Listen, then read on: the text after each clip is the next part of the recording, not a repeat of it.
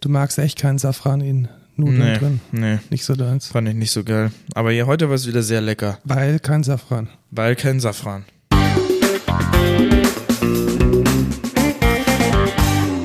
Hallo und willkommen zur 71. Folge Code Culture Podcast. Ich bin der Lukas. Und ich bin der Markus und wir erzählen einmal die Woche die neuesten News aus der Tech-Blase und äh, haben auch ein Thema der Woche.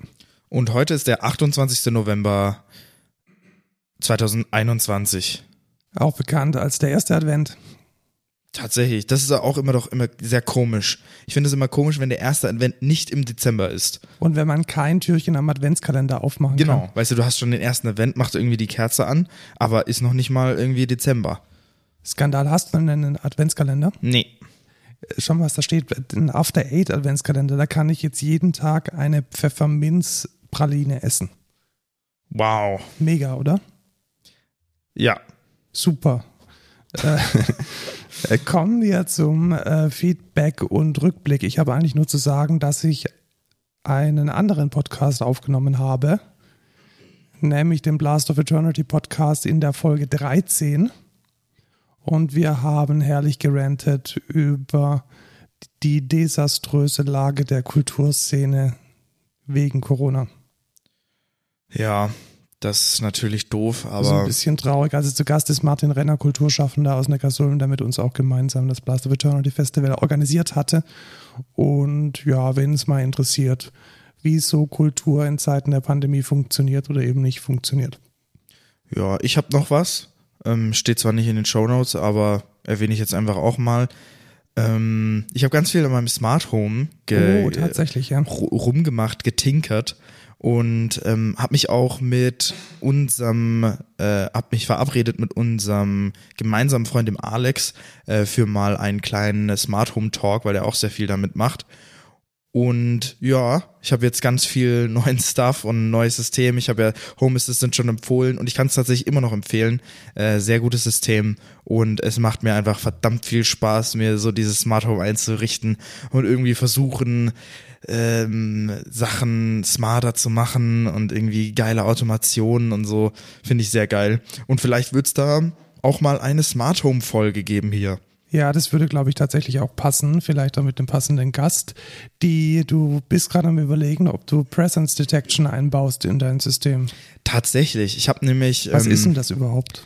Ja, ähm, erstmal die Backstory dazu. Ich bin im Home Assistant Subreddit und habe da die ganze Zeit irgendwas gesehen von irgendwie, ja, jetzt habe ich auch mein ESP, also ES Presence System aufgebaut und dachte mir so, hä, was ist das überhaupt? Und zwar ähm, ist es ein neues System, also Presence Detection ist ja schon, äh, gibt's ja schon immer, aber dieses ES Presence ist ein neues System, mit dem man, also Presence Detection ist einfach, dass du in deinem Home gucken kannst, wo wer ist. Du kannst quasi, wie es zum Beispiel in ES Presence funktioniert, das funktioniert über BLE, also Bluetooth äh, Low Energy und hat dann bestimmte BLE-Beacons, die quasi dauerhaft checken, wie krass die Signalstärke von anderen BLE-Devices und können dann so über Ausrechnungen, wie hoch ist die Signalstärke da und zudem im Vergleich äh, ausrechnen, wo in deiner Wohnung du dich befindest. Dazu musst du aber eine, eine Apple Watch oder ein Handy an dir tragen, oder nicht? Genau. Das ist natürlich das, ähm, äh, das Mandatory-Ding. Äh, oder man implantiert sich einen BLE-Chip irgendwie in, in den Kopf oder so. Ja, das soll ganz gesund sein, habe ich mir sagen lassen. Ja. Wie ist es denn, macht nicht Amazon Echo irgendwas mit den Mikrofonen? Also, dass wir halt schauen, von woher kommt das Geräusch und man geht davon aus, dass da, wo Geräusch herkommt, auch Menschen stehen, sitzen. Das weiß ich tatsächlich gar nicht. Das würde mich auch mal interessieren. Vielleicht gibt's da ja was. Ähm, ich kann aber derzeit, also leider kann ich auch nicht, oder ich wüsste nicht, wie das geht, im Home Assistant äh, abrufen, wo das letzte Gerät aufgerufen wird. Also welches, Ja. welches der letzte Echo war, der. ich ich glaube ähm, auch, das ist bestimmt eine Private API von ja, Amazon. Ja. Ich, ich steuere die Alexas auch derzeit über so eine unofficial API übers lokale Netzwerk an und Amazon kann da jederzeit sagen, irgendwie, nee, das unterstützen wir nicht mehr und äh, macht das dicht. Und dann würden die Hälfte meiner ganzen Automationen nicht mehr funktionieren. Das wäre nicht so geil tatsächlich. Ja, dann hoffen wir mal, dass äh, Amazon da nicht auf den Trichter kommt, dass ihnen da was durch die Lappen geht. Ja. Die, ja, ich bin nicht so ganz zufrieden mit meinen Echos hier, muss ich sagen, weil immer die falschen, die falschen losgehen. Du hast gerade vorhin selbst gemerkt. Also wenn man halt äh, nur wenige Zimmer hat und die Türen offen, dann ist es immer ziemlich random, welche, welche, welches Echo jetzt gerade losgeht. Ja, ich bin mir auch nicht sicher, ob das ähm, an deiner Wohnung liegt oder an deiner Stimme oder an beidem.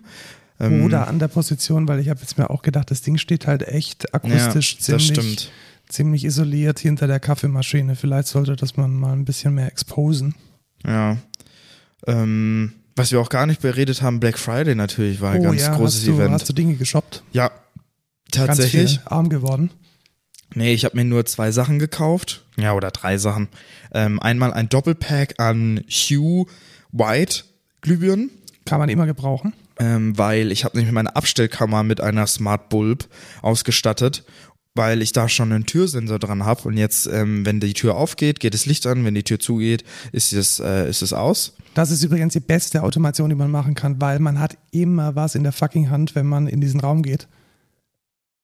Ja, das stimmt. Oder ich vergesse einfach diesen scheiß Genau, Lichtschalter wieder auszumachen. Den, den, das Licht auszumachen. Ja. Also ich möchte nicht wissen, wie oft ich früher irgendwie von einer größeren Reise heimgekommen bin und dann hat irgendwie drei Tage am Stück die, äh, die Lampe in der Vorratskammer geleuchtet. Das ist nichts, Ja. was man haben will. Und ich hatte jetzt auch ganz lange kein Licht da drin, weil die Glühbirne kaputt gegangen ist.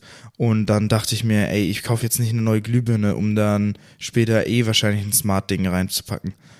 Sehr gut. Und was war das zweite, was du dir geshoppt hast? Ähm, ein weiterer Echo Dot.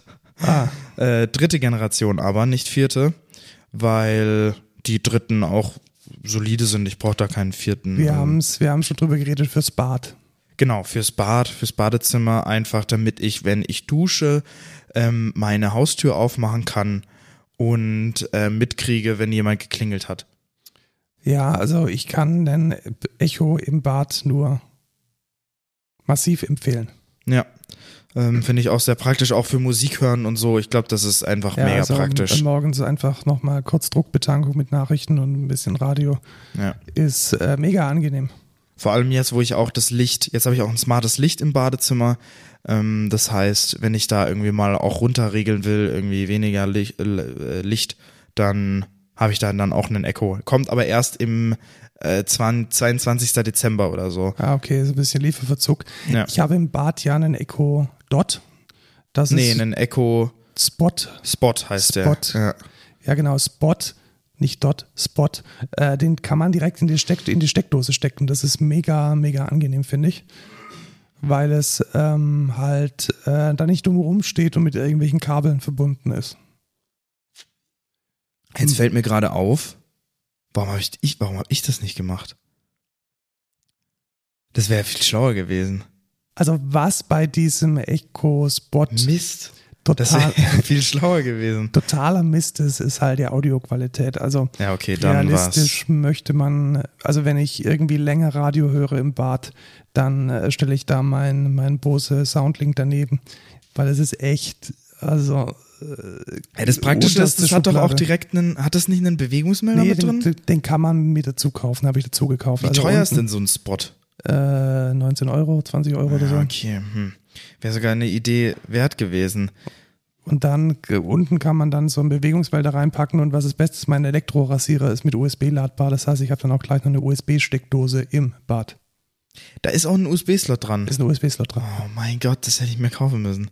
Jetzt habe ich mir natürlich irgendeine Wandhalterung geholt äh, und einen Echo Dot, damit ich den direkt dahin hängen kann. Aber ein Echo Spot wäre natürlich viel schlauer gewesen. Du hast dann aber definitiv die bessere Klangqualität, Ja, das stimmt. den Echo Spot, also du kannst dir gerne hier anhören, da klingt äh, also Bass nicht vorhanden. Ja. Ich finde es immer lustig, wenn ich dann irgendwie so Bayern 3 höre und irgendwelche modernen Popsongs kommen und ich höre die dann irgendwie random zum ersten Mal auf Spotify. ja. Ist der wirklich Spot? Ich glaube, er heißt Dot. Nee, aber der andere heißt dort. Welcher andere heißt Dot? Warte mal. Also der, den du, den du jetzt im Wohnzimmer hast, das ist ein Dot. Das ist ein Dot. Dann, was ist denn der Spot? Warte, ich google Der Spot gerade. ist den, den ich im Schlafzimmer habe. Der Spot ist der, der so rund ist, der so weckerartig ist. Echo Cheap. Nee. Echo, Cheap, Cheap Echo. äh, Ähm, billig Echo. Hast du gerade Spotify Ding? geöffnet? Flex, er heißt Flex, Flex. natürlich. Ja, ich schaue Spotify, weil da sind sie alle drin. Ja, weil Echo das, Flex. das Stream Deck hat gerade gewechselt. Ah, oh. Kannst du bitte. Kannst dich nicht Äh, mehr räuspern. ja. Äh, ich mache dir dein Stream Deck wieder. Es heißt ähm, Tatsächlich. Flex. Äh, für hier äh, 15 Euro kostet es. Flex, genau. 9 Euro kostet, glaube ich, das, ähm, die, die Lichtschranke. Die, ähm, jetzt habe ich, Moment, sorry, muss hier erstmal dein Stream Deck wieder machen, damit du dich räuspern kannst. Jetzt geht's Dankeschön. wieder, gell? Ähm, die, äh, wo Faden verloren. Die, ähm, äh, ja, kaufst dir, wenn dir die, die Soundqualität kein, Ich glaube, ich hol's mir und teste ihn einfach mal aus, tatsächlich. ja, mach es, weil, also raumfüllend ist er halt nicht. Und ja, ein bisschen flimsig auch. Ähm, gibt's den, wo, wo kann man sich denn diesen Bewegungssender dazu kaufen? Das, Da müsste der eigentlich vorgeschlagen werden. tatsächlich wird's mir leider nicht vorgeschlagen. Weil jetzt ist die Frage, ob ich mir den Bewegungsmelder denn irgendwie, ob ich den ansteuern kann per äh, Home Assistant. Ui, das weiß ich Weil nicht. das wäre mir äh, auch noch relativ wichtig. Also man kann ihn natürlich in der Echo-App ähm, mit irgendwelchen Routinen verbinden. Aber ob das auch anders geht, weiß ich nicht. Ja, muss ich mal gucken. Ähm, aber ich werde den mal austesten und äh, dann mal Feedback geben, ob er mir taugt oder also Es nicht. sieht so aus, als wäre der Echoflex Bewegungssensor gerade ausverkauft tatsächlich, Ah, weil er kommt nicht, wenn man danach sucht. Nee, der ist ausverkauft, also da musst du warten, bis er wieder da ist. Okay. Ist die Frage, ob ich mir den dann hole. Hole ich mir den? Weiß ich nicht. Ist direkt, aber hat USB, ne?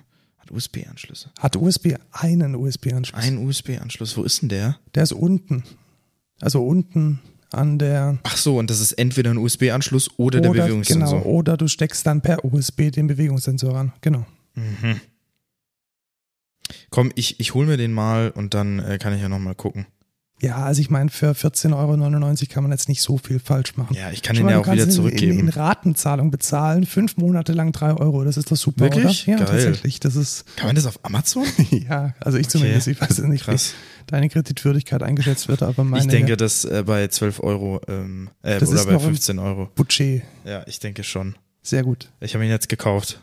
Sehr gut. Dann äh, freue ich mich auf ähm, die News zum Ja. Amazon Echo Flex. Flex, nochmal, ne? er heißt Nochmal- Flex. Ja, genau, Flex. Flex, den man direkt in die Steckdose stecken kann, um damit Kommt am Donnerstag. geil. Ja. Äh, Ich habe mir auch Licht gekauft für mein Smart Home. Tatsächlich nehme ich ein zwei Meter langer Lightstrip von äh, Nanoleaf. Ja, und da habe ich dich auch schon gefragt. Ähm, funktioniert dann natürlich über Bluetooth, weil du keine Thread-Zentrale hast.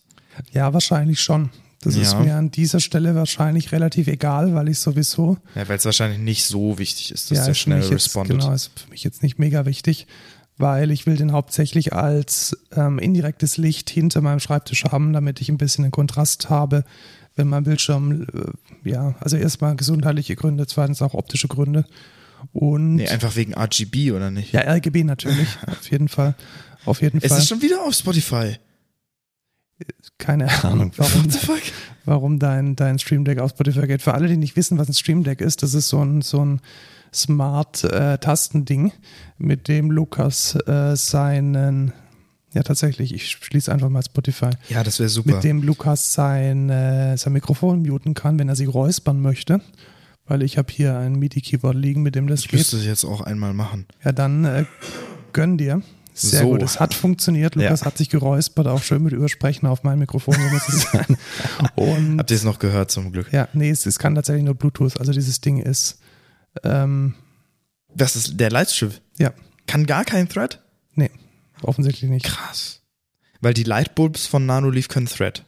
Das weiß Ich ich. suche jetzt nochmal nach äh, Thread. Doch, kann es. Konnektivitätsprotokoll, Ja. Bluetooth, Thread, genau. Ja, genau. Die sind Thread eigentlich alle nachrüstbar. Genau, benötigt einen kompatiblen Router, zum Beispiel HomePod Mini. Das ist auch tatsächlich der einzige Thread-kompatible Router, den es zurzeit gibt. Du kannst dir, ähm, Thread ist ja Open Source, deswegen äh, es gibt auch Ich kann mir das selber eincoden. tatsächlich, du kannst auf einem Raspberry Pi so einen Open Thread äh, Border Router oder so machen. Ja, der heißt dann OTBBR oder so. ähm, gibt es auch so ein öffentliches Repo und da wird alles erklärt. Äh, aber dann könntest du dir auch so einen zusammen basteln quasi. Ja, vielleicht will ich das auch gar nicht, sondern Ja. ich will einfach nur schönes Licht hinter meinem Schreibtisch, damit ähm, es schön ausschaut und ich ein bisschen Licht habe, wenn ich irgendwie im Dunkeln vom hellen, vom hellen ähm, Bildschirm sitze. Ja, ich frage mich jetzt, wann Meta kommt. Meta wird ja, wurde ja schon angekündigt, ähm, aber kam jetzt noch nichts. Eigentlich hieß es, glaube ich, Q4, äh, Ja, stimmt, ich erinnere mich. Q4 zwei- äh, 2021. Deswegen, äh, ich warte noch gespannt darauf, ähm, dass die ersten Geräte da mal äh, kommen. Gibt ja auch diese Chip-Initiative äh, CHIP und ähm, mal gucken, ob das Früchte trägt, wäre nämlich ziemlich geil, weil ich glaube, das wird, also das wird das Go-To sein, weil dann kann halt alles, alles. Kann alles mit allem und man Ja. ist da auch, glaube ich, nicht mehr so im Vendor-Login wie jetzt mit Thread, Ja. wo man de facto die Wahl hat zwischen einem HomePod und einem HomePod. Ja, aber das ist ja auch nur so, weil Alexa und Google Home das einfach nicht implementieren. Ja, aber ich glaube, das war halt eine frühe Designentscheidung, es Ja, eben nicht klar. lokal zu machen. Vielleicht Ja. auch eine bewusste Entscheidung, die vom Marketing getrieben ist, eben auf äh, Services im Internet zuzugreifen. Aber ist Und- halt scheiße. Ne? ja, genau. Aber Google und Amazon sind eine Servicefirma, Apple halt nicht. Da Ja. ist schon klar, woher der Wind weht. In diesem Sinne biegen wir mal ein zu den äh, News, würde ich sagen. Und da haben wir heute eine sehr, sehr spannende News ganz zu Beginn. Ich habe direkt auf die, in den Shownotes auf die Apple Newsroom Pressemitteilung verlinkt. Apple verklagt die NSO Group. Okay. Weißt du noch, was der NSO Group war? National hatten- Stealth Organization. Ja, genau. Wir, na, fast.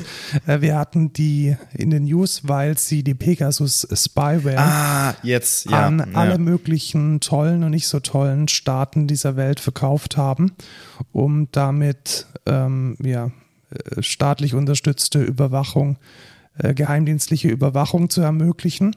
Und ich finde es eigentlich einen ziemlich guten Move, weil technisch kann man das Problem, glaube ich, nur sehr schwer lösen. Also man müsste dann halt seine Security viel, viel, viel besser hinkriegen und das ist nahezu unmöglich, jede, jeden Bug und jedes äh, Security-Issue, welches es gibt, ähm, komplett auszuschließen. Aber einfach mal die größte Firma, die damit kommerziell einen Reibach macht, so zu verklagen, dass es sie danach nicht mehr gibt, finde ich eigentlich ein ganz gutes Vorgehen. Ja. Und wenn jemand die Millionen Dollars in der Portokasse hat, um da einen erbitterten Rechtsstreit zu führen, der solche Firmen in Grund und Boden ähm, befördert, dann sicherlich Apple. Äh, es ist ein bisschen schade, dass es so weit kommen muss, aber ich finde es einen ziemlich guten Move. Ja, denke ich auch. Und selbst wenn es jetzt so sein sollte, dass vielleicht auch der deutsche Bundestrojaner oder andere ähm, staatliche deutsche äh, Institutionen auf die Produkte von NSO zugreifen, sei es drum. Da kommen wir nachher sowieso dazu. Da gibt es auch im Koalitionsvertrag relativ eindeutige äh, Abmachungen zwischen den regierenden Parteien oder den zukünftig regierenden Parteien, dass sowas sowieso nicht mehr möglich wird. Also ein guter Move. Und ich bin mal gespannt, wie das Thema ausgeht und hoffe, dass es dann der NSU Group in wenigen Monaten nicht mehr geben wird. Ja. Ich glaube, das ist aber auch ähm, seit langem mal wieder das erste Mal, dass nicht Apple verklagt wird. Ja, genau. sondern Apple jemanden verklagt. die haben jetzt einfach Erfahrung gewonnen. Die Ja, wissen jetzt, wie genau. das geht und wie scheiße es ist. Äh, so geil. Hatten wir auch letzte Woche schon, äh, letzte Woche schon in den News. Also sehr gut. Gut, Apple, ja, Apple weiß, wie sie ist und wenn jemand die Moneten hat, um da mal ein bisschen ähm, Wind aufzuwirbeln, dann sicherlich Apple. Ja, denke ich auch. Keine Moneten, um äh, Dinge zu verklagen, hat äh, Tencent. Ähm, What? ja, What? ja. China Äh, ich- suspends Tencent from updating existing apps or launching new apps. Exakt. Also die chinesische Regierung hat offensichtlich so viel Macht auf die App Stores und Plattformen, die es im Lande gibt, dass sie jetzt aus Gründen, die ich nicht ganz verstehe, der Firma Tencent verbieten, Updates und Apps auszuliefern. Also bestehende Apps werden offensichtlich noch ausgeliefert, aber Tencent hat jetzt sozusagen ein Publikationsverbot erhalten aus höchster chinesischer Ministeriumsstelle. China zerstört sich einfach selber. Das ist ja unglaublich dumm. Das Tencent ist, ist schon ein bisschen, das also ist genau, um, deren um, größte Tech-Firma in genau, ganz um es, China. um es mal einzuordnen, Tencent ist genau, ist einfach neben der Alibaba Holding die größte, ähm, die sind größte, riesengroß. Den, denen gehört ungefähr 90% des Game-Markets und auch noch irgendwie, was weiß ich. Also das ist, äh, denen gehören ja auch Cloud-Services und so und Teile davon oder also Es ist ein, ein, ja, einfach ein, ein riesiges Unternehmen, das ganz viele Dinge tut. Und äh, es hält unter anderem Beteiligungen an Epic Games, hält Beteiligungen Ja. an Mail.ru, hält Beteiligungen an Snapchat, äh, Snapchat und an Spotify. Äh, sogar, glaube ich, der größte, wenn nicht oder der zweitgrößte äh, Aktienhalter von Tesla. krank. Und nun ja, die wurden jetzt wohl offensichtlich in die Schranken gewiesen. Wie wann, wann dieser Ban gelüftet wird, weiß man nicht. Also ich dachte, ich dachte, Trump will China stoppen, indem er irgendwie Machen sie einfach. Huawei irgendwie Einfach bannt. Mach's einfach selber. Wie geil. geil, okay. Ja, verstehe ich nicht. Ähm, aber Tencent kann ja in den ganzen ähm, westlichen äh, Ländern immer noch publizieren. Ja, aber es gehört halt äh, WeChat dazu. Also Ja. genau, also was ist, was ist, Warte, was? Das habe ich ja gar nicht überrissen. WeChat Ja, gehört Tencent? also ich, wenn mich nicht alles, wenn mich nicht alles täuscht. Ja, genau, doch, äh, Tencent oh äh, mein Gott. äh, WeChat. Also einfach nochmal zur Einordnung ungefähr das gesamte chinesische Das ist so, als würde, Shop-System. als würde man bannen, dass man WhatsApp die- updaten darf. ja, WhatsApp oder EC-Kartenbezahlung einfach verbieten in Deutschland. So, das geht nicht mehr. Kann man nicht mehr machen. Also, ja, Security Bugs auch. Vielleicht, vielleicht haben die einen, haben sie einen Day, Zero Day Exploit gefunden und haben Genau, jetzt den man einfach. super gut ausnutzen kann und dann will man eher noch mal ein bisschen die Uiguren. Jetzt, jetzt äh, kommen wir Oh in die. Mutmaßungen. Ich glaube, das ist jetzt nicht Ja, mehr so nee, gesund. aber ich finde es schon also sehr was, lustig, ist, was ist die sagen. News? Äh, Tencent äh, wird von China ähm, kastriert und warum, weiß man nicht. Man weiß nur das und ähm, ja, wir hoffen, dass wir in unserem schönen Zentraleuropa nie in eine Lage kommen, in der ein Staat so etwas tun darf. Oh, die nächste News ist auch sehr interessant. Die nächste News ist auch sehr lustig in gewisser Weise. Äh, was ist ein Wish.com? ja, das ist so ein mh, Amazon bloß auf Wish bestellt. Es ist fast schon ein Meme. Also Es ist, es ist ein Meme. Also man sagt tatsächlich, also ich glaube, das hat jeder schon mal gehört. Irgendwie, ja, okay, das hast äh, das ist ja auf Wish bestellt. So, weil Wish ist halt so eine Plattform, die, da kann, glaube ich, fast jeder irgendwas reinstellen und dann kann man das verkaufen da. also es ist hauptsächlich ähm, eine Plattform, in der, Marketplace. genau, in der äh, Dropshipper aus Fernost absoluten Billigscheiß verkaufen. Also oder auch scammen. Also es gibt, ja. also dass es einfach nicht ankommt oder einfach ein falsches Produkt da drin ist, ist nicht ungewöhnlich auf Wish. Also es ist einfach eine, die absolute Ramschkiste des E-Commerce und ähm, das ist jetzt offensichtlich auch den französischen äh, marktbeobachtenden Behörden aufgefallen, dass es wohl nicht ganz so safe ist, da irgendwelche Elektroprodukte an Strom anzuschließen. Und ähm, ja, jetzt haben sie die Suchmaschinen doch gebeten, die Plattform äh, nicht mehr zu listen. Finde ich eigentlich ein smarter Schritt. Also Also, es ist letztendlich ein Shadowban. Also man kann ja nach wie vor, ja, natürlich. man kann nach wie vor noch drauf bestellen, wenn man die App jetzt direkt Wir sind runterlädt. nämlich in China.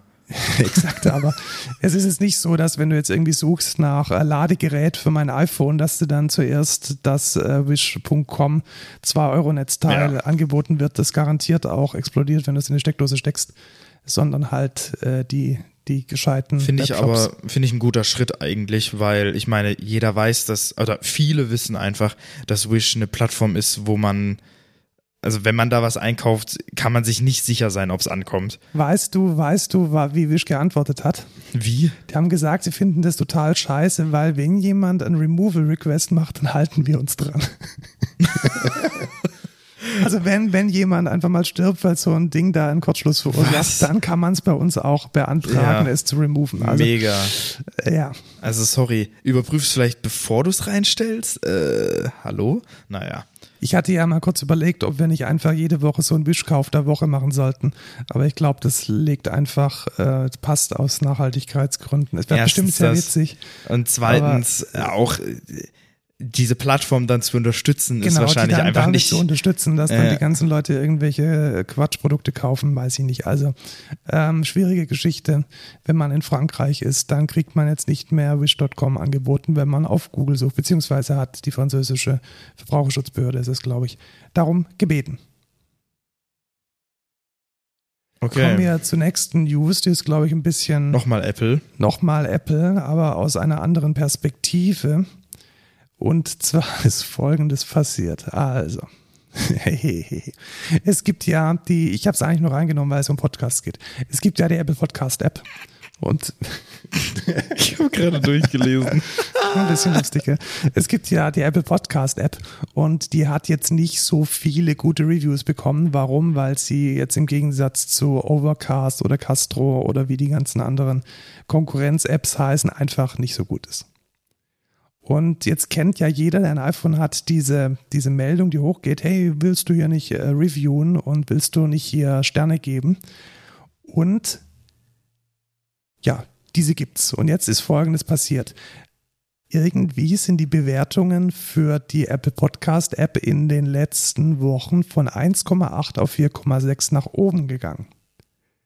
Und zwar deshalb, weil Nicht, weil sie irgendwas gefixt haben Nein, oder so. gar nicht. Die sind noch genauso crappy wie vorher, sondern sie zeigen jetzt dieses Overlay an. Und zwar so missverständlich, dass offensichtlich die Mehrheit der Leute denkt, sie bewertet jetzt zu diesem Zeitpunkt den Podcast, die die Person Ach, gerade hört. oh mein Gott. Deswegen sind die ganzen Reviews gerade, die reinkommen für die Apple Podcast App. These are great shows. Great to have you as an outlet. Keep it going. Learned about this podcast from the Massive Breakdown Podcast. Bla bla bla. Also ganz, ganz viele Bewertungen. Die glauben, sie bewerten den gerade laufenden Podcast und so ist jetzt die Apple Podcast App vor Castro. Wie geil. Oh mein Gott, wie, wie, oh mein Gott, wie dumm. Das ist ja mal sowas von Bad Practice. Oder so malicious Practice, würde ich behaupten, ey. Meinst du dir? Ich glaube, die haben es einfach nicht gecheckt. Ich Ja, glaube, oder, das ist die haben, einfach, oder es war einfach so. es ist ähm, einfach blöd. einfach schlechte User Genau, Experience. schlechte User Experience. Dieses Ding äh, poppt halt random auf, hey, please write a review. Ja. Ja, ja, danke. Und dann so war's. Also natürlich ist Ja. der erste Gedanke, ich höre gerade einen Podcast. Vor allem die App hat ja auch kein Gesicht. ja Also die App ist ja, du, du machst die ja kurz an und dann machst du dann, dann äh, Display aus und Podcast hören. Also ich glaube einfach, dass die User Experience da so misleading ist, dass jetzt aus irgendwelchen Gründen die App 4,8 Sterne hat. Völlig unverdient. Also wenn ihr Podcast hören wollt, dann hört uns bitte mit irgendeiner App, die ein bisschen besser ist. Ja. So, dann ähm, wollte ich noch darauf aufmerksam machen auf ein neues Gesetz. Mhm, das, Das, neue äh, Telekommunikationsgesetz. Oh, war das geil. Wow, wir sind sehr synchron. Ja. Ähm, und zwar gibt es ab dem 1. Dezember, also praktisch ab in wenigen Tagen, eine Novelle, Drei Tage. ja, drei Tage, eine Novelle des TKGs. Und was bedeutet das? Das ist ganz wichtig, Was heißt denn Novelle? eine, eine Erneuerung, also Ah. es wird erneuert. Zum Glück nicht des TKKGs, weil das nee, ist nicht was TKKG, anderes. weil das sind die Detektive, die immer schlechter sind als die drei Fragezeichen. Die, ähm, also, was sagt dieses Gesetz? Dieses Gesetz sagt, dass du ein Recht darauf hast, in deinem Internetanschluss die im Vertrag genannte Bandbreite auch zu bekommen. Unglaublich. Und du hast einen Rechtsanspruch auf eine prozentuale Verminderung des, der Gebühr, wenn dieser Bandbreite nicht erreicht wird. Krass. Was bedeutet das? Also nehmen wir mal davon an, gehen wir mal davon aus, eine Firma, die eine magentafarbige farbige CI hat, bietet dir 500 Mbit an Ja. und es kommen aber nur 120 an. Dann, Dann darfst du ganz einfach und ganz selbstständig nach diesem Gesetz 120 durch 500 Prozent nur bezahlen. Darf ich einfach so machen? Ja, darfst du einfach so machen. Und es soll auch eine zentrale Stelle geben, die äh, die Breitbandmessung übernimmt. Und zwar eine offizielle Webseite der Bundesnetzagentur unter breitbandmessung.de. Die hat jetzt nichts mit dem Gesetz zu tun, aber die findet auch, ähm, ja, also die wird hergenommen oder die kann man benutzen, um da mit einer Desktop-App oder mit einer Browser-Messung ganz offiziell und belastbar die Messung an deinem Endgerät durchzuführen. Okay, krass. Und das finde ich schon mal einen ziemlich guten Schritt. Ja, finde ich auch, weil da kann man endlich mal die Telekom oder die Vodafone hier am, am wie heißt es? Am Schlawickel packen. Sch Schlawittchen, nee. Schneewittchen. Schneewittchen packen. Am genau. Schneewittchen packen. Ja. Und das gleiche gilt übrigens auch, wenn man in einem Funkloch äh, sitzt und dort keine, ja, keine LTE oder keinen Handyempfang hat. Und ja, finde ich eigentlich relativ, finde ich relativ gut. gut. Also es gibt jetzt einen Rechtsanspruch, dass euer Internetvertrag genau das liefert, was ihr auch bezahlt. Und wenn nicht, dann darf man die Kosten äh, senken. Cool. Okay. Wobei jetzt hier drin steht, man sollte zuerst eine Frist setzen. Und wenn man, wenn diese Frist dann verstrichen ist, dann kann man schriftlich die, ähm, die, die Reduktion des monatlichen Betrages ankündigen und vollstrecken. Okay, krass. Was, Gut. was bestimmt auch bald vollstreckt wird, ist unser ist Thema der Woche. Das Thema der Woche, nämlich der Koalitionsvertrag. Also da ist jetzt aus unserer Bundesregierung in Spee ein äh, PDF rausgefallen, welches den Koalitionsvertrag zwischen den drei Parteien, der SPD, der FDP und dem Bündnis 90, die Grünen, äh, beinhaltet. Er trägt den Namen Mehr Fortschritt wagen. Genau, also einfach weil man mehr Fortschritt wagt. Ja, das ist einfach so ein schöner Allgemeinplatz, ich finde es. Ja. Gut, jetzt äh, in diesem Koalitionsvertrag stehen natürlich viele, viele, viele Dinge drin. Jetzt sind wir aber hier ähm, kein wir sind kein ähm, Politik-Podcast, sondern ein Technik-Podcast. Und wir sind auch kein Klima-Podcast und wir sind auch kein, ähm, kein äh, Bau-Podcast, sondern wir sind ein Technik-Podcast. Deswegen, da stehen ganz viele tolle, wichtige Dinge drin, die sicherlich sehr relevant sind und die nichts mit Technik zu tun haben und die überspringen wir jetzt einfach. Also wir werden jetzt einen chronologischen Pfad gehen durch diesen Koalitionsvertrag und mal durchsprechen, welche Neuerungen oder welche Dinge es geben soll im Bereich der Digitalisierung.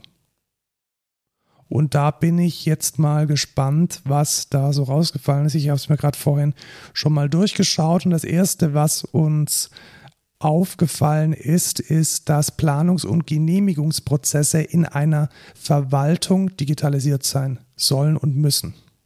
Das heißt? Das heißt zum Beispiel, dass wenn du ein, einen Bauantrag stellst oder einen Personalausweis möchtest, dass du das online tun können sollst. Wie geil. Das und ist ja mal genau, eine geile dazu Regelung. werden die Behörden mit notwendiger Technik ausgestattet und IT-Schnittstellen zwischen Bund und Ländern standardisiert. Boah, krass. Das ist doch schon mal. Das ist geil. Ja, also das, das könnte auch im Wahlprogramm der Linken drin gestanden haben. In der Tat, die sind hier allerdings nicht äh, dran beteiligt. Ähm, es kommen aber schon noch ein paar interessante Dinge und ein paar Dinge kommen nicht. Deswegen schauen wir uns das jetzt einfach mal eins nach dem anderen an. Nämlich die nächste Geschichte, die mir aufgefallen ist, ist, dass jedes Gesetz einen Digitalisierungscheck bekommen soll. Was genau das heißt, weiß ich nicht, aber ich kann das, ich interpretiere es jetzt mal so, dass wenn ein Gesetz durch den Bundestag und durch den Bundesrat geht, dass es da noch irgendwie eine Stelle gibt, die nochmal überprüft, ob das denn so mit der Digitalisierung vereinbar ist. Okay, geil. Finde ich jetzt nicht Auch ganz, gut. nicht ganz ähm, verkehrt. verkehrt. Dann ähm, sehr spannend. Ich denke, das, was ich jetzt mit der Corona-Warn-App abgezeichnet hat, ist jetzt auch im äh, Koalitionsvertrag festgeschrieben, nämlich dass öffentliche IT-Projekte einen offenen Standard erfüllen müssen und Entwicklungsaufträge werden in der Regel als Open Source beauftragt. Die entsprechende Software wird grundsätzlich öffentlich gemacht. Was heißt denn sich an einen offenen Standard Ja, das ist eine müssen? gute Frage. Also ich Weil, glaub, keine Ahnung. Also was, dass die HTTP benutzen, ist auch ein Standard rein oder OAuth oder sowas. Ja, oder halt wenigstens mal keine Binärformate. Also das war ja immer, das war ja zum Beispiel immer das Thema, warum Microsoft Office in den Verwaltungen auf einem sehr wackeligen Fuß steht, weil der Dokumentenstandard halt nicht frei und offen ist. Ja.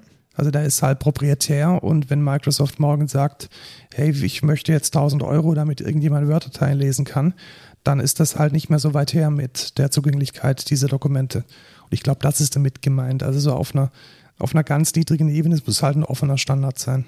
Okay. Hoffe ich mal. Und dass äh, staatlich beauftragte Software Open Source sein muss, klar. Also wir ja. haben ja da schon mehrmals dafür argumentiert. Ich finde es jetzt sehr schön, dass das den Weg in den Koalitionsvertrag gefunden hat. Auch sehr spannend finde ich, dass ähm, die äh, Multicloud ihr, ihre Erwähnung findet. Also eine Multicloud ist letzten Endes eine anbieterunabhängige ähm, Möglichkeit, eine, eine Cloud zu föderieren. Und das soll auch in der öffentlichen Verwaltung so umgesetzt werden. Was steht da drin? Nochmal Auf Basis einer Multicloud-Strategie und offener Schnittstellen sowie strenger Sicherheits- und Transparenzvorgaben bauen wir eine Cloud der öffentlichen Verwaltung auf. Mhm.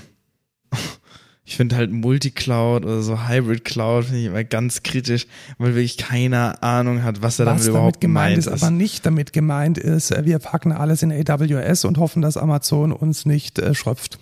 Das ist damit nicht gemeint. Also ich lese das auch so ein bisschen negativ. Es ist halt kein Commitment, sich in, in eine Cloud zu begeben in den und Vendor Vendor-Logins machen, sondern ja. es ist definitiv die Strategie, dass man mit offenen Schnittstellen äh, eine, eine Multi-Cloud betreibt, um eben nicht diesen Vendor-Login zu haben. So lese ich es. Das ist meine Interpretation. Ja, ist die ich Frage, hoffe, wie, sie das, wie sie das halt meinen. Ja, Weil das ich ist meine, irgendein random Buzzword, das ist einfach da in, in irgendeine Cloud müssen sie ja trotzdem, also Sagen sie dann irgendwie, sie machen ihre eigene Cloud oder? Könnte ich mir vorstellen, Telekom Cloud, Deutschland Cloud. Genauso erfolgreich die Regierungscloud. Wie die, wie die Deutschland-E-Mail, wie die, die E-Mail. Ja, genau, die E-Mail. Super gut. Ja. Dann naja. ähm, der Bereich digitale Infrastruktur lässt sich mit einem äh, mit einer Abkürzung zusammenfassen oder mit einem Wort Fiber to the Home. Das steht explizit drin. Unser Ziel uh. ist die uh. flächendeckende Versorgung mit Fiber to the Home, FTTH. Das ist äh, eine Ansage. Das ist eine Ansage. Also weg vom Kupfer. Das haben wir jetzt äh, 50 Jahre, 60 Jahre, 70 Jahre genug geschröpft.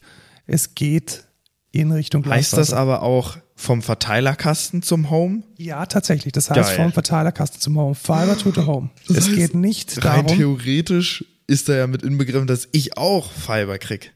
Ha? Ja, das die flächendeckende geil. Versorgung. Genau. Geil. Und äh, es soll die Frequenzvergabe auch ganz besonders in Hinblick auf die Flächenversorgung ausgelegt sein. Das bedeutet, ah. dass nicht zwangsläufig derjenige, der ähm, am, am meisten Geld bietet, derjenige ist, der einen Zuschlag bekommt, sondern dass es ähm, ganz wichtig ist, auch die Fläche zu versorgen, weil das Problem haben wir ja gerade, zumindest hatten wir das bei LTE ganz lange, dass dann, oder bei UMTS seinerzeit auch, dass die großen Städte, in denen man damit viel Geld verdienen konnte, halt super ausgestattet wurden. Und auf dem Land, wo man es. Das ist immer noch so. Wie ist immer noch so. Ja. Wo man es dringend braucht, halt eben nicht. Und also genau. 3G oder 4G ähm, gibt es in Teilen von Deutschland einfach überhaupt nicht. Null. Was ähm, katastrophal Was halt, ist. Ja, das geht halt nicht. Es gibt auch Dörfer, in denen halt immer nur, es gibt, wir hatten letztens ein Gespräch mit einem unserer Kunden, ähm, der uns dann auch gesagt hat, es gibt halt da einfach kein Kupfer, äh, kein, kein Glasfaser hin, weil das niemand dahin ausbaut, weil das halt so ein kleiner Ort ist. Ja, und dann, dann stehen da irgendwelche Leute im wichtigen Meeting mit, mit Vorstandsvorsitzenden und brechen alle zwei Sekunden ab, ja, genau. weil es da irgendwie nur Kupfer gibt. Also das ist das alles ist halt ziemlich traurig, insbesondere Kacke. jetzt auch mit, mit hier Homeoffice und Corona. Ja. Ähm, der letzte Satz, finde ich gut und wichtig und eigentlich selbstverständlich. Wir sichern die Netzneutralität. Ja. Also Netzneutralität ist im Koalitionsvertrag verankert, ist, denke ich, selbstverständlich, ja. aber sicherlich nochmal ein, eine Erwähnung wert. War auch im letzten, oder nicht? Im letzten? Auch im letzten. War ja. das, glaube ich, auch mit drin. Ja, und es stand auch in jedem, ich glaube, bis auf die CDU, wenn ich mich jetzt nochmal recht entsinne, an unsere Folge zum Wahlprogramm. Ja, direkt drin. War es, stand es auch in jedem drin. Also ich glaube, das ist Konsens, deswegen ist es da relativ, äh, relativ klar. Dann weiter zu digitale Bürgerrechte und IT-Sicherheit Also, was ist gerade das Problem? Gerade ist das Problem, dass wir zwar das Bundesamt für Sicherheits in der Informationstechnik haben, das BSI, welches meiner Meinung nach einen sehr guten Job macht. Allerdings haben wir auch äh, inländische Geheimdienste und, aus, und Geheim, den Bundesnachrichtendienst, der nach extern arbeitet und den MAD, den militärischen Abschirmdienst, der in Richtung ähm, äh, Bundeswehr arbeitet. Und für diese Stellen ist es attraktiv, Sicherheitslücken nicht zu melden. Ja. Warum? Weil sie damit natürlich Überwachung ausüben können. Und das hat aber sehr schlimme Folgen, weil natürlich nicht nur unsere mehr oder minder gut arbeitenden Geheimdienste auf diese Sicherheitslücken zugreifen sondern können, auch andere. sondern auch andere. Also wir haben es gerade vorhin gehabt, der NSO Group gehört da sicherlich dazu und damit auch alle Kunden, die damit verbunden sind. Und nun steht im Koalitionsvertrag der wichtige Satz drin, wir verpflichten alle staatlichen Stellen, ihnen bekannte Sicherheitslücken beim BSI zu melden und sich regelmäßig einer externen Überprüfung ihrer IT-Systeme zu unterziehen. Krass, ne? das ist mal eine Ansage. Genau, und dazu gehört der MAD, dazu gehört der BND und dazu gehört auch der die, die Innenministerien, die äh, Verfassungsschutzorganisationen der Länder und das finde ich schon mal eine sehr wichtige Sache. Geil. Alle drei Letter-Acronyms gehören dazu. Alle, genau, alle. Und ganz wichtig, ganz wichtig, das äh, Identifizieren, Melden und Schließen von Sicherheitslücken in einem verantwortlichen Verfahren soll legal durchführbar sein. Also genau diesen Fall, den wir vor ja, gefühlten fünf, sechs, sieben mit, Wochen äh, hatten. Der CDU. Genau, mit der CDU. Ja. Das wird es, wenn das umgesetzt wird, nicht mehr geben. Also letzten Endes eine Art äh, Freibrief oder Whitelist, wenn man in ohne maliziöse Absichten eine Sicherheitslücke meldet, dass man dann auch nicht bestraft werden kann. Alleine, dass es aufgeschrieben werden muss, ist so das peinlich. Das ist schon mega peinlich. So, hey, ich, ich, ich sag dir mal kurz Ey, Leute, mal, deine, deine Haustür ist offen. Genau. genau. Deine Haustür du wolltest dir doch einbrechen. Ja, genau. Du wolltest, oh, du hast meine Haustür angeschaut. Ist Skandal. Ja, genau. Das, das darf doch niemand wissen, dass meine, meine, meine Haustür meine offen, offen, ist. Das ist, ist doch ein Geheimnis von mir. Ja. Gut, also äh, das äh, war für mich das Wichtige zum Thema digitale Bürgerrecht und IT-Sicherheit. Äh, Nutzung von Daten und Datenrecht. Ich habe noch nie so ein Geschwurbel gesehen. Also dieser Absatz, wer ihn verstanden hat, möge mir bitte sagen, worum es da geht. Absoluter Quatsch. Also irgendwie zehn Semester Informatikstudium am KIT reichen nicht, um diesen Absatz zu verstehen. Keine Ahnung, was die geraucht haben. Weiter geht's mit äh, digitale Gesellschaft. Äh, sehr spannend, sehr, sehr spannendes Thema. Und zwar soll es überprüfbar werden, mit welchen algorithmischen Systeme die Plattformen agieren, insbesondere in Richtung äh, Desinformation und Falschmeldungen. Uh, Facebook. Genau, also klassisch Lex Facebook. Es soll ja. eine Überprüfbarkeit geben, nach welchen Kriterien gewisse Meldungen propagiert oder nicht propagiert werden. Und Corona ist ein Hoax. Genau, Corona gibt es nicht. Hab's, hab's auf dem Klo gelesen. Ja. Die äh, Identifizierungspflicht mit Klarnamen ist definitiv abgelehnt. Also es steht wortwörtlich drin, anonyme und pseudonyme Online-Nutzung wird weiterhin möglich sein soll weiterhin möglich sein. Das ist jetzt eher so eine negative Abgrenzung. Also vor allem die CDU hatte ja ganz großen Spaß daran, äh, vorschreiben zu wollen, dass man im Internet nur als Lukas Rott und Markus Herhofer auftreten darf. Das äh, steht jetzt hier. Ja, da ist, ist, halt das große Problem, wenn du dann zu jemandem sagst, du bist eins Pimmel, äh, kriegst halt ein Gerichtsverfahren. Ja, da kommt, da kommt halt gleich hier die Hausdurchsuchung. Wie ist ja Andi, Andi Grote? Äh, ich wir, wir waren Innensenator von irgendeiner. Ich glaube, Andi Grote heißt der. Äh, Hamburg. Ja. ja. Ähm, auf jeden Fall sehr peinlich und also es ist einfach, ja egal, wir wollen ja jetzt nicht so politisch werden, aber ich würde sagen, das ist Amtsmissbrauch. Ähm, aber du bist eins Pimmel ist schon eine ziemlich äh, krasse, krasse Beleidigung. Beleidigung ja. Da muss man schon. Da fühlt man äh, sich auch in seiner Ehre einfach verletzt. Muss das Haus durchsucht werden, ja, ganz genau. klar. Und Handys mitgenommen werden, komplette Infrastruktur ausfahren. Genau. Du bist eins Pimmel. Ähm, apropos äh, eins Pimmel und richterliche Anordnung. Es soll jetzt möglich sein, dass ähm, Richter, also mit dem Richtervorbehalt, Accounts auf sozialen Medien sperren dürfen. Mhm. Das finde ich eigentlich relativ gut. Das finde ich auch gut. Das heißt, äh, du kannst zum Beispiel Anzeige machen, dass du belästigt wirst online von irgendeinem Account und dann musst es nicht irgendwie zehnmal durch die durch die äh, unterbezahlten ähm, Tagelöhner von Facebook und Twitter, sondern ein Richter kann es anordnen, dass ein Account gesperrt wird. Also müssen dann trotzdem die Tagelöhner machen. Wir müssen dann trotzdem die Tagelöhner dann auch mal den Knopf drücken. Ja. Aber es äh, ist, glaube ich, nochmal mit, ja, wenn ein Richter dazwischen ist, fühlt man sich, glaube ich, ein bisschen wohler, weil Auf letzten Endes Fall. ist es ja äh, absoluter wilder Westen, ja. was die, was die Plattforminhaber denn freigeben und was, Was ja, nicht. was ich auch krass finde, was Instagram ja tatsächlich sogar schon machen kann, ist, wenn du sagst, du blockierst einen Account, kannst du auch sagen, ich möchte diesen und auch weitere mögliche Konten von dieser Person blockiert haben. Ja, genau. Und das, hat, ist mir auch schon aufgefallen, weil Instagram nutzt offensichtlich diese Multi-Account-Funktionalität auf deinem iPhone, Ja. um Accounts miteinander zu verbinden. Und wahrscheinlich auch über bestimmte Genau, über. Pixel-Tracking oder über irgendwelche Fingerabdrücke, die sie Ja. oder ja, virtuelle Fingerabdrücke, die Genau. sie von den Geräten nehmen können, vom Browser. Das ist, in, ich denke, an dieser Stelle eine relativ sinnvolle Geschichte, Auf jeden Fall. weil ich glaube, das Thema Hass und äh, Stalking ist im Internet nach wie vor ein großes Problem und deswegen finde ich es relativ gut, dass das jetzt ein Richter auch anordnen kann. Ja. Kommen wir jetzt zu dem Absatz digitale Schlüsseltechnologien. Auch da wieder der einzige wichtige Satz, der mir aufgefallen ist, aus meiner Sicht eine Selbstverständlichkeit. Es soll keine biometrische Erkennung im öffentlichen Raum geben und kein staatliches Scoring-System. Also China. Gibt's da sowas?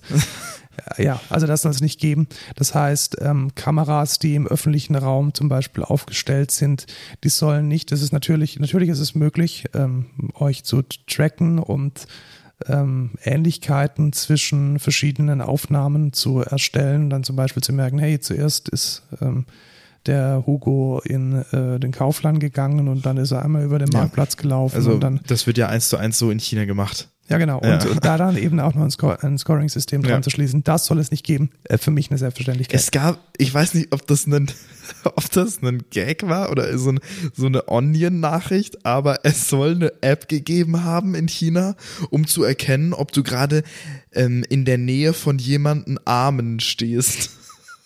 Also jemand, der einfach weniger, also wenig verdient, so, oder der vielleicht Schulden hat vielleicht oder war es auch sowas. eine Black Mirror-Folge, das würde Das ungefähr. könnte auch gut sein. Nee, ich habe aber tatsächlich auf Reddit sowas gesehen. Ähm, das fand ich relativ krass. Ich weiß nicht, ob das gestimmt hat, aber ja, das fand ich auch sehr lustig. Du siehst halt, ah, du stehst gerade neben einem Geringverdiener. Bitte entferne dich äh, sechs Genau. Meter, damit du nicht äh, im Scoring nach unten putzelst. Ja. ja, genau. Ist halt echt, es gibt ja, es gibt ja so eine Black Mirror Folge tatsächlich. die gibt es und die ist ein- meiner Sehr Meinung nach gut. auch eine der besten, Ja. von denen, die ich gesehen habe. Jetzt kommt ein sehr spannender Punkt, was mit unserem Beruf zu tun hat. Oh. Durch die Förderung digitaler Zwillinge helfen wir, den Verbrauch an Ressourcen zu reduzieren. Also als, 16 Jahre nachdem die Firma, in der wir arbeiten, die Excentra, sich äh, als Hauptgeschäftsbereich den Digital Twin äh, ausgeguckt hat, redet auch endlich mal die Politik dazu. Also die Arbeit an einem virtuellen Modell eines analogen Produktes. Was wäre das in unserem Fall? In unserem Fall ist der digitale Zwilling ein digitales Fahrzeug, ein digitales Auto, welches man dann, oder eine Landmaschine, welche man dann virtuell erproben kann und virtuell absichern. Und was ist jetzt aber, die arbeiten an einem Produkt oder was? Die arbeiten nicht an einem Produkt, sie wollen das fördern. Ach so, sie wollen das fördern. Genau, also sie wollen fördern, dass man möglichst Kriegen viel wir dann Förderung dafür? Wie, Könnten wir rein theoretisch dann. Also wenn es da jetzt Förderprogramme gibt, ja, also wenn du das, ich habe das gar nicht so genau überlegt, aber wahrscheinlich schon. Das wär ja Wahrscheinlich wird es dann. Förderprogramme ausgeschrieben, auf die man sich bewerben kann, um dann ja wirtschaftsnahe Forschung zu betreiben in diesem Bereich. Ja, müsste wahrscheinlich, müsste wahrscheinlich so funktionieren. Genau. Und äh, ganz grundsätzlich bin ich von diesem System mega überzeugt. Also ich denke, man muss nicht immer alles an analogen Produkten, eine analoge Entwicklung machen. Zieht doch einfach diese ganzen Simulationen in die virtuelle Welt. Das ist viel effektiver. Man kann die Komplexität viel besser managen und man spart auch noch Geld. Ja. Das Dating ist in der Simulation auch deutlich einfacher. Mhm. Auch einfacher ist es, äh, Games in Deutschland zu entwickeln, wenn es nach, den, wenn es nach der Koalition geht. Äh, wir stärken den Games-Standort Deutschland und verstetigen die Förderung. Ja, okay, Ähm, cool. Ja, also es ist leider immer noch so, dass äh, Film und Games in Deutschland einfach nicht funktionieren. Ja. Ich habe irgendwie so das Gefühl, äh, wie jeder Til Schweiger-Film wird zu 80 Prozent aus meinen Steuern finanziert. Wahrscheinlich ist es auch so. Und mit den Games ist, ist es genauso, aber das soll jetzt wohl so weitergehen. Ja, das glaube ich ist gar nicht so krass. Also guck dir mal den deutschen Videospielpreis an. Der, der, das ist ungefähr die. Ja, ich kenne mich mit Games nicht so gut aus. Bei Filmen ist es definitiv so. Also ich glaube, ohne die, die deutsche Filmförderung äh, hätte Til Schweiger. So. Äh, wir, haben, wir haben ganz lange dafür ja gekämpft, dass wir überhaupt mal einen deutschen Videospielpreis haben. Äh, und äh, keine Ahnung, also Games war noch nie ein Thema als irgendwie, ja, das fördern wir jetzt so krass. Das finde ich schon eigentlich ein geiler Schritt ähm, weil Videospiele ist ein großer Teil der heutigen Industrie, würde ich behaupten. Also ja. Das sind ja riesengroße Franchises, die da aufgebaut werden. Und ich glaube, Deutschland ist da ein nicht ganz so starker Standort. Da gebe ich dir recht. Ich kenne keine deutsche, kein deutsches Game Studio, das in irgendeiner Weise relevant wäre. Aber ich bin auch kein Gamer.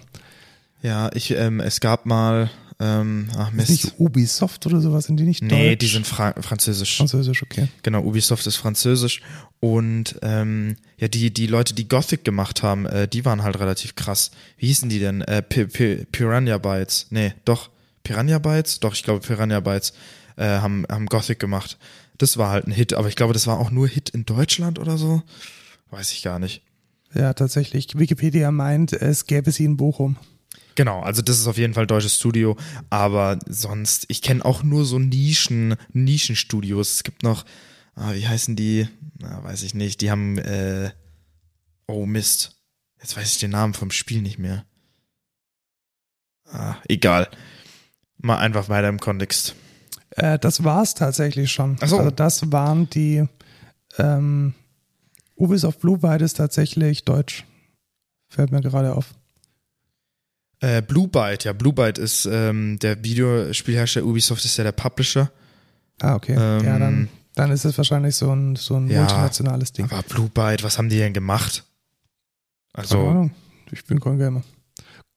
Ich Gut, google mal kurz. Kommen wir, kommen wir zum, äh, zum, zum Abschluss. Ähm, das sind die meiner Meinung nach wichtigsten Punkte im, äh, im Koalitionsvertrag. Ah, stimmt. Äh, die Siedler. Stimmt. Und Anno tatsächlich. Siedler 3 war, glaube ich, das einzige Spiel, das ich jemals ja. gekauft habe. Siedler und Anno, also äh, Strategie sind wir ganz gut. Hm? Die, ähm, das war äh, der Abriss über die Digitalisierung und das Digitale im Koalitionsvertrag. Es ist nicht ganz scheiße. Tatsächlich, ich muss auch sagen, ich bin positiv überrascht. Ja, jetzt muss man natürlich auch mal ein bisschen negativ das Ding abklopfen. Es gibt keine Aussage zur Vorratsdatenspeicherung tatsächlich. Ja, stimmt. Und auch keine Aussage zum Bundestrojaner. Also beides stimmt. hat offensichtlich keinen Konsens gefunden, so ein Stünde ist drin. Obwohl das mit den äh, Sicherheitslücken ja auf den Bundestrojaner ja, relativ. Also, genau, es färbt aber Ja. Es ist transitiv, hat es eine Aussage über den Bund Bundestrojaner, ja. aber letzten Endes das äh, NetzDG ist nach wie vor ähm, nach wie vor drin und zum Thema Urheberrecht äh, gibt es auch keine Doch, saubere. ich habe, ähm, was habe ich gehört? Ähm, ich habe es mir nicht durchgelesen, leider. Aber laut dem Koalitionsvertrag soll es keine Upload-Filter geben. Da, ähm, das habe ich gelesen irgendwo. Zwar nicht im Koalitionsvertrag. Ah, doch, tatsächlich. Ja. Ich habe es gerade ähm, durchsucht. Zum Schutz der Informationen und Meinungsfreiheit lehnen wir verpflichtende Upload-Filter ab. Genau. Haha. Fick ja. dich. Artikel 17 AK 13. Das ist jetzt dann wohl auch Geschichte.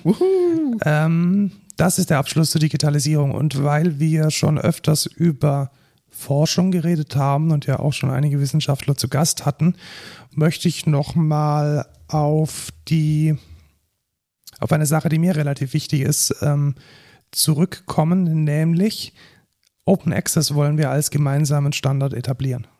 Das heißt, das Ziel ist es, dass Paper nicht mehr Closed Access sein dürfen.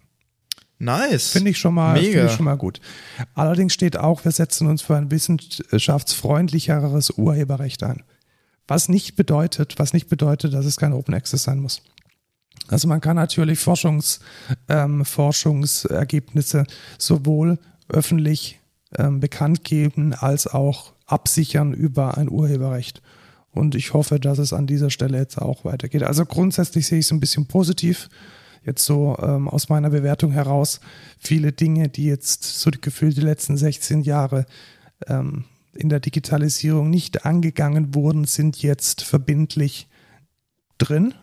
Und ich glaube, wenn es um jetzt eine Bewertung geht, was ist der wichtigste Fortschritt in der Digitalisierung, die ich sehe, ist das Verankern von Fiber to the Home und der Ja. äh, Richtervorbehalt beim Sperren von Accounts. Ich denke, das wird die positivste Auswirkung haben. Das eine auf einer Infrastrukturkomponente und das andere auf einer strafrechtlichen Komponente, dass sich Menschen im Internet wohler fühlen oder wohler fühlen können, als es momentan noch der Fall ist. Und keine Uploadfilter. Und ja, keine Upload. Ja, ja. Du weißt ja, was meine Meinung Ja, dazu ist. Haben wir auch länger drüber diskutiert. Ich find's äh, super. Ich habe auch lange dafür gekämpft. Ich war auch auf der Artikel 13 Demo damals. Ähm, und jetzt hat's anscheinend doch was gebracht.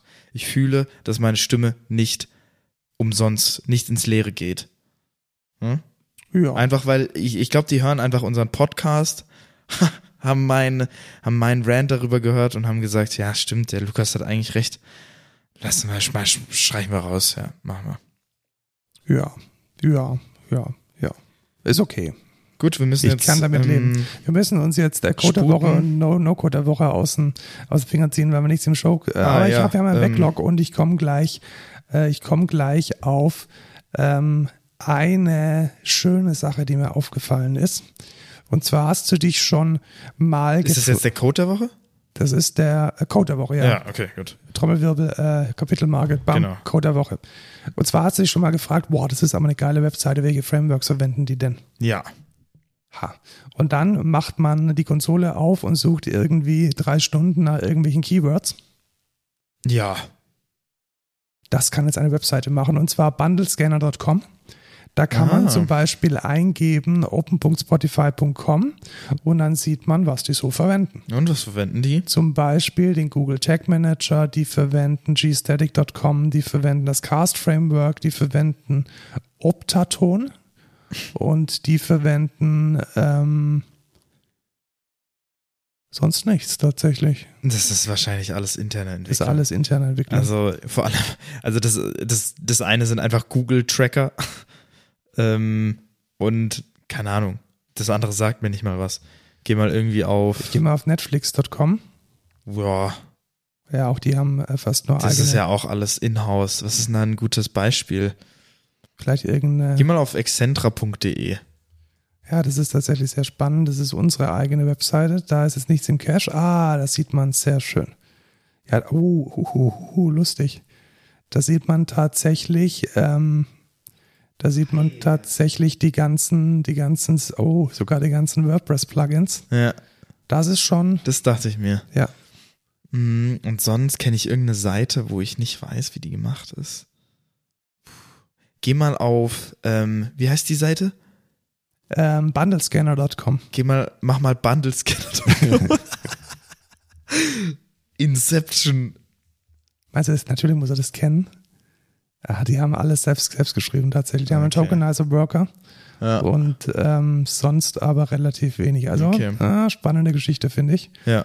finde ich cool. Ja, doch, hier sieht man es. React DOM, React Tables, Ja, Entry genau. Up, React Ja. Query. Ja, die machen es mit React. Genau. Weil sowas Sentry. ist immer ganz interessant, was die, was die dann benutzen. Ähm, vielleicht kann man da auch rauslesen, ob man Next benutzt oder nicht.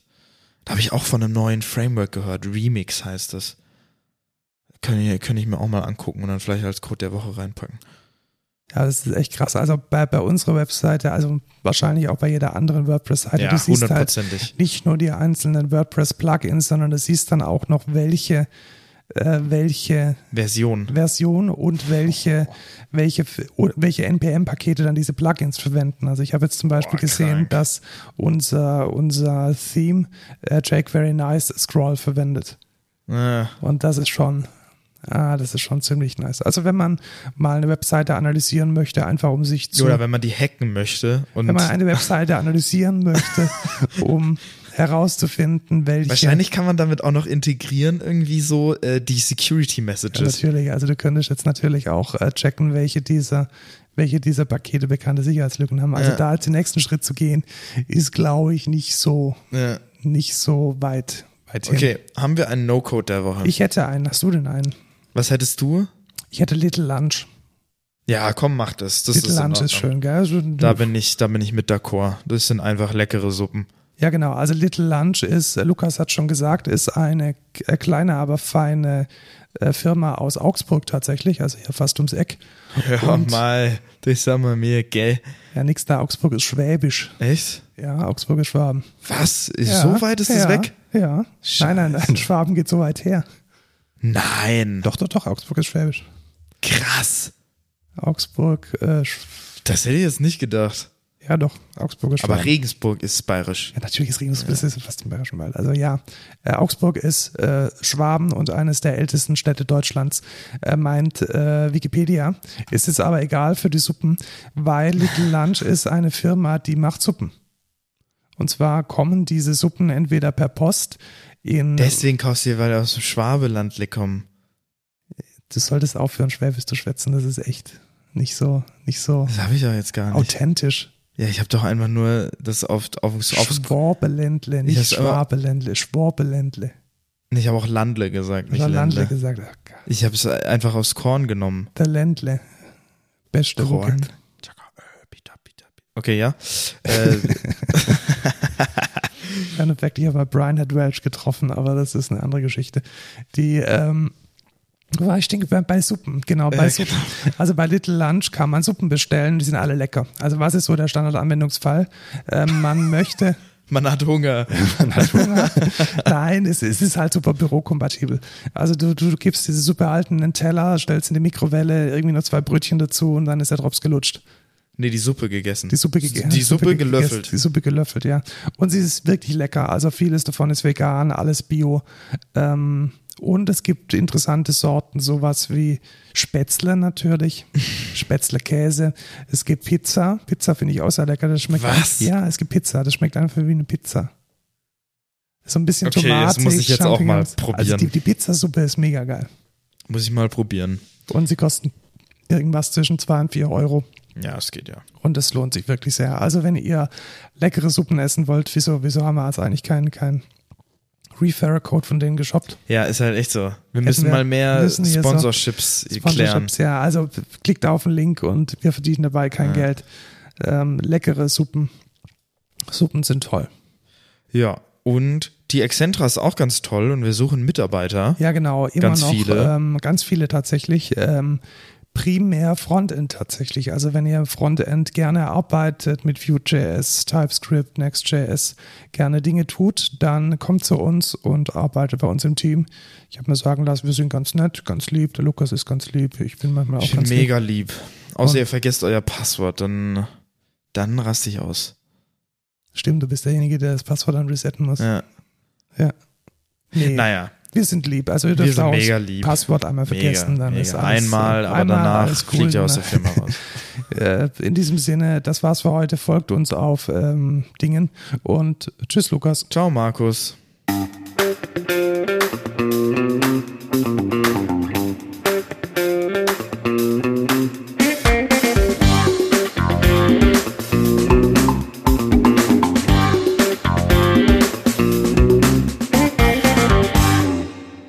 Ich kann dir eine Pizza, Pizzasuppe mal geben. Ich habe noch eine.